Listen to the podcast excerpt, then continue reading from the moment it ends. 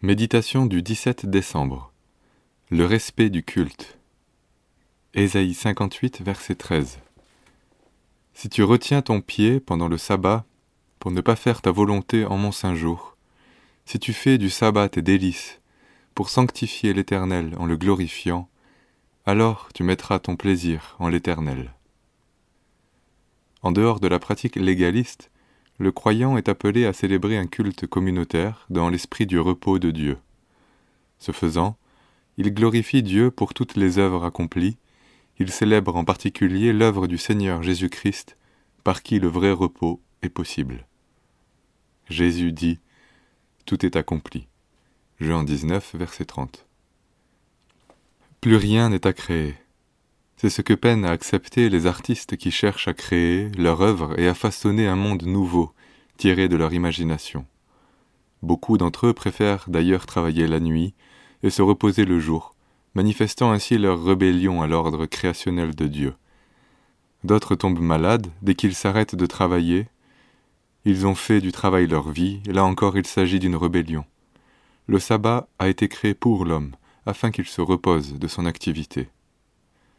Alors certains s'interrogent. Si le sabbat de l'ancienne alliance a été rendu caduque, pourquoi maintenir un rendez-vous hebdomadaire et communautaire? Car la foi n'est pas qu'une affaire individuelle. Refuser l'altérité pour se complaire dans la solitude est un piège de notre temps. Certains préfèrent vivre leur foi devant Internet que de se rattacher à une église. D'autres, qui viennent encore au culte, cherchent à s'étourdir dans la louange, mais sont encore dans leur bulle. Ils ne cherchent pas la communion fraternelle, au fond, ils se cherchent eux-mêmes. Les récits des actes nous montrent que les premiers croyants se réunissaient le premier jour de la semaine pour rompre le pain et écouter la parole. Acte 1, verset 15. Cette unité n'était pas un slogan œcuménique, mais une vie de communion physique et communautaire.